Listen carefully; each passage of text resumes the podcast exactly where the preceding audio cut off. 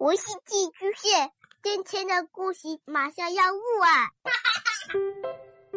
孩子的世界充满了色彩和欢乐，用有温度的声音讲你爱听的故事。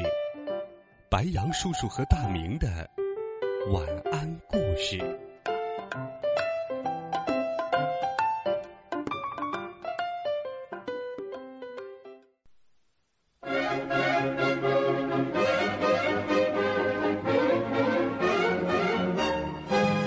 小朋友们、同学们，晚上好！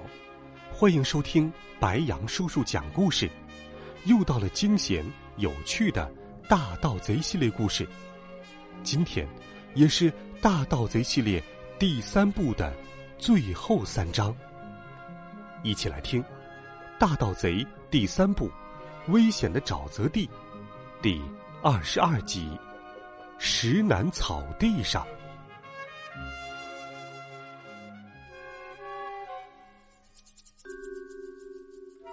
当卡斯佩尔和塞布尔汗流浃背、精疲力竭的到达石楠草地的时候，太阳已经落山了。远远的，有个人背靠着一块大石头，坐在石楠草丛中，夕阳中衬出他的剪影。头戴一顶宽边强盗帽，帽子上插着一根长长的野鸡毛。霍陈布鲁茨先生。卡斯佩尔和塞博尔从自行车上跳下来，不顾一切的向他跑去。您为什么要离开呢，霍琛布鲁茨先生？一切都水落石出了，您不打算回去了吗？啊！他们边跑边说。霍琛布鲁茨揉揉下巴，胡子茬儿在沙沙的作响。难道你们没有看到我在地窖墙上写的那段话吗？您说什么呢？卡斯佩尔说：“水晶球事件已经澄清了，现在您不用担惊受怕了，连警察也不用怕。”哇！瓦斯蒂似乎想证实卡斯佩尔的话。霍陈布鲁茨把帽子推到后脑勺。我知道，你们俩了解我，可是其他人呢？这地盘上发生的一切坏事，他们全都会往我身上推。这还不算，你们能为我的未来设想一下吗？我说的是实话，我总得有个谋生的办法呀，呃，不是吗？卡斯佩尔和塞博尔答应，他们一定认真考虑这个问题。我们总会想到一个办法的，胡陈布鲁茨先生。胡陈布鲁茨苦笑了一下，哼。你们也答应过人家施罗特贝克夫人的，可是瓦斯蒂直到现在还是条鳄鱼。两个小家伙这下还能说什么呢？一切都需要时间，卡斯佩尔说：“我们采用药草治疗的方式，很可能会获得成功。”这时候，草地上一片幽暗，月亮升起来了。一轮金黄色的、浑圆的秋天的月亮。卡斯佩尔回想起梦中和仙女阿玛丽斯相遇的情景，并讲给大家听。霍陈布鲁茨、塞布尔和瓦斯蒂静静的听着。当梦境快述述完的时候，塞布尔一把抓住他的胳膊。我实在不明白，他说。仙女阿玛丽斯说的仙草，如果不是仙女草，还会是什么呢？天哪！卡斯佩尔大叫起来：“我怎么会蠢到这个地步？竟然没想到这一点呢？我们是不是碰碰运气？”瓦斯蒂，鳄鱼狗一下子挣脱了绳索，大叫着冲向黑水潭边的老云山。云山树下的仙女草正向他闪烁着悠悠的银光。他一头扎进仙女草丛中，这一瞬间，老云杉树自下而上，通明透亮，光芒四射。看呐，看呐！只不过眨眼间，仙女草显灵了，紧接着，银灰消失了。施罗特贝克夫人的瓦斯蒂长期以来一直是一条鳄鱼的模样，现在它又变回一条小小的、快活的长毛猎欢犬，摇着尾巴，晃着大耳朵，跑来跑去，汪汪汪汪。它的鼻子在黑夜中闪着银白色的光芒，就像镀上了一层银粉。看来，它碰上了太多的仙女草。现在，你还有什么话可说，火尘布鲁茨先生？卡斯佩尔问。嗯，我无话可说了。胡尘布鲁斯抚摸着瓦斯蒂的背，然后从石楠草丛中站起来，紧紧腰带。你们知道吗？他一手搂着卡斯佩尔的肩膀，一手搂着塞布尔的肩膀。如果你们认定我不该去美洲，那我就不去美洲了。哦，不过，请你们无论如何给我考虑一个职业。以免我有一天不得不又去当强盗。呵呵呵呵呵瓦斯蒂代替卡斯佩尔和塞布尔做了回答，他磨蹭着霍琛布鲁茨的小腿，大叫着：“汪，汪！”在猎欢犬的语言中，这就是他与卡斯佩尔和塞布尔一条心，愿意为他赴汤蹈火的意思。第二十三集，欢喜的眼泪。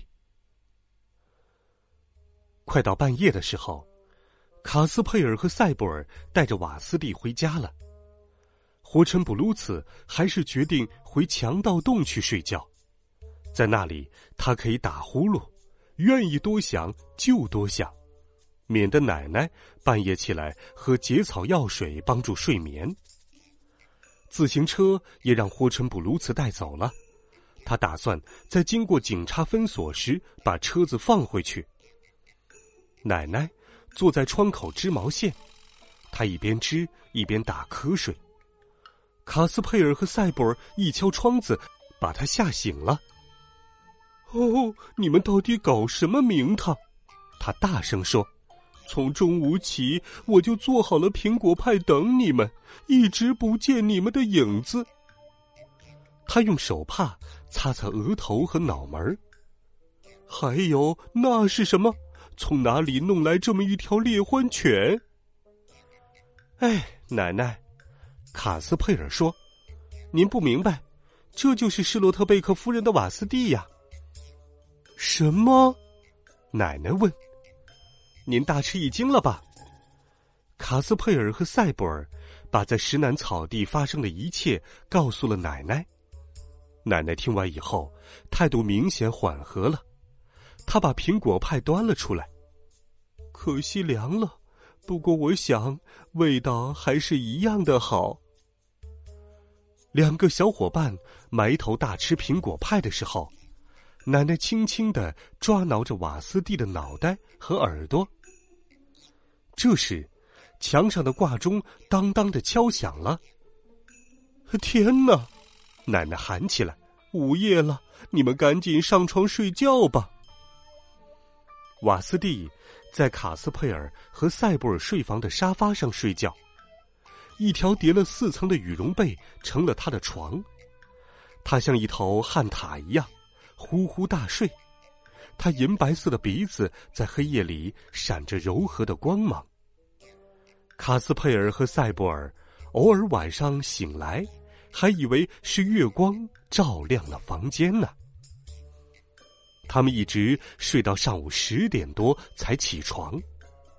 用完早餐，两个小伙伴就准备去施罗特贝克夫人家，好好把它还给施罗特贝克夫人。奶奶特意叮嘱他们，所以他们把瓦斯蒂装进了奶奶的一个旅行袋里。施罗特贝克夫人为他们打开院子大门。是你们俩呀，他说。其实我正在等迪莫索尔先生呢。我把瓦斯蒂借给他，说好最迟今天中午还给我的。来吧，请进来吧。两个小伙伴。跟施罗特贝克夫人聊起了天气，他们说这说那，然后卡斯佩尔假装不经意的问他：“假如有一天，他发现瓦斯蒂真的变回来了，变成了猎欢犬，他会怎么样？嗯，那我马上举办一个盛大的庆祝宴会。施罗特贝克夫人说：“太好了。”塞布尔说：“一言为定。现在，请您把目光转到别处，就一会儿。为什么呢？因为我们给您带了一样宝物，完整无缺，您知道吗？”卡斯佩尔说。施罗特贝克夫人把脸转向墙壁。卡斯佩尔和塞博尔打开了奶奶的旅行袋。味儿，瓦斯蒂叫了一声，从袋子里跳出来。现在您可以把脸转过来了，卡斯佩尔说。施罗特贝克夫人惊得两腿发抖，不得不坐在靠背椅上。因为喜欢和惊奇，他哭了起来。哦，瓦斯蒂，他抽抽噎噎。我的小乖狗，快到女主人身边来呀！我的小小猎欢犬，快让我好好看看你。施罗特贝克夫人哭着笑着，把瓦斯蒂搂入怀中。他抱着他跳起舞来，从客厅到厨房。从厨房到过道，跳遍了整个屋子。卡斯佩尔和塞布尔等他跳了一会儿，然后问他：“宴会的事情呢？”“ 今天下午。”施洛特贝克夫人高兴的喊：“所有人都邀请，奶奶、你们还有迪莫瑟尔先生，也包括霍臣布鲁斯先生吗？”卡斯佩尔提醒道。施罗特贝克夫人抱着摇着瓦斯蒂，就像摇晃着小宝宝一样。既然你们想要，好吧，也请活成布鲁茨先生。第二十四集，大结局。对所有的参加者来说，这都是一个盛大的、难忘的宴会。施罗特贝克夫人为了这个喜庆的日子，特意脱掉晨袍，穿上一条丝绸连衣裙。迪莫瑟尔先生用一束鲜花向他表达敬意。霍陈布鲁茨还送了一瓶李子烧酒。奶奶把三个中等大小的南瓜排列在桌上。餐后甜点。施罗特贝克夫人煮了土耳其摩卡咖啡。桌上堆满了小山一样的奶油松糕和点心。瓦斯蒂坐在贵宾席上，他的左耳朵后面戴着一朵天蓝色的蝴蝶结。施罗特贝克夫人在他面前放了满满一盆腌黄瓜。虽然他变回了一条猎欢犬，但吃素的习惯还是没有改变。大家吃着喝着，庆祝着瓦斯蒂的新生。他不时汪汪的叫几声，答谢着各位的祝贺。最后，奶奶切开一个南瓜，依我看，这是一道很不错的甜点，谁想尝尝？卡斯佩尔和塞布尔为了让奶奶高兴，个人拿了一块儿。这些南瓜，奶奶介绍说，是我按照我姨妈的秘方自己栽培的。两个小伙伴啃了几口南瓜，突然愣住了。怎么样？奶奶问。它们的味道像什么？这个嘛，卡斯佩尔说，外层像瑞士奶酪，里面像飞鱼卷儿。奶奶大吃一惊，不像灌奶油吗？他叫道。也不像覆盆子冰淇淋吗？不像，塞布尔说。那我大概用错肥料了。那又怎么样？卡斯佩尔说：“飞鱼卷和奶酪都是好东西，特别是在吃了这么多甜食之后。”施洛特贝克夫人把茶杯放在桌子上，在每个杯子里倒满了酒和果汁合成的甜酒。喝吧，我亲爱的朋友们，甜酒会让你们很快乐的。他的目光落在霍琛布鲁茨的脸上。您愁眉不展的，像一条酸飞鱼。您是不是有什么心事？昔日的大强盗端起甜酒，咕咚一声喝了个底儿朝天。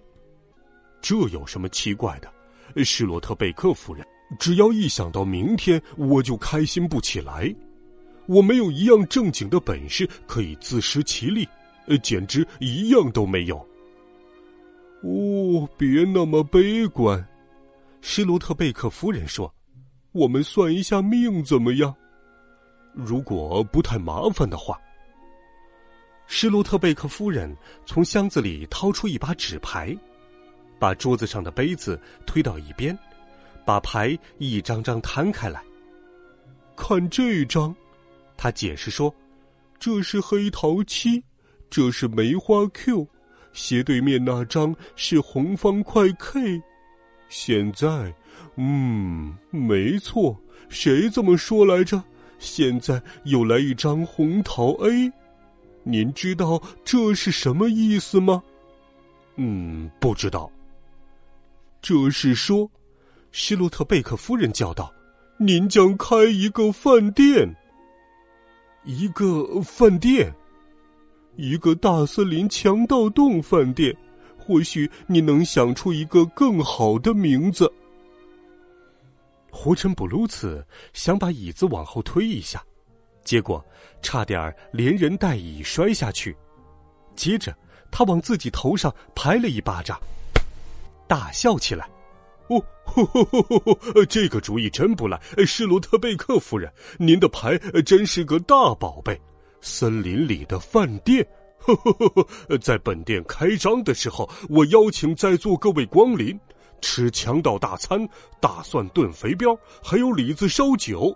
如果警方不反对的话，迪穆瑟尔先生摸摸下巴上的胡子，高高举起甜酒杯。您如果问我，我的回答只有一句话：干杯，强盗洞老板先生！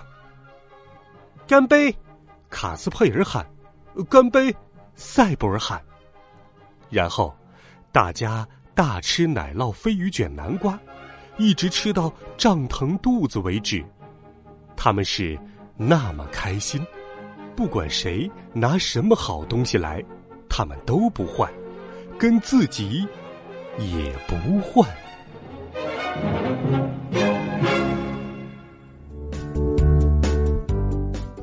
孩子们，一共三部。大盗贼系列的故事，白杨叔叔就全部给你讲完了。这是一套有趣的冒险故事系列丛书，在故事里，我们认识了聪明的卡斯佩尔，可靠又有点笨的塞博尔，还有自作聪明的警长先生，以及有点吓人又有点可爱的大盗贼火尘布鲁茨。在这个当中，你最喜欢哪个人物呢？欢迎留言告诉白杨叔叔，微信搜索“白杨叔叔讲故事”，每天都有好听的故事陪伴你，温暖讲述，为爱发声。我们明天见，晚安，好梦。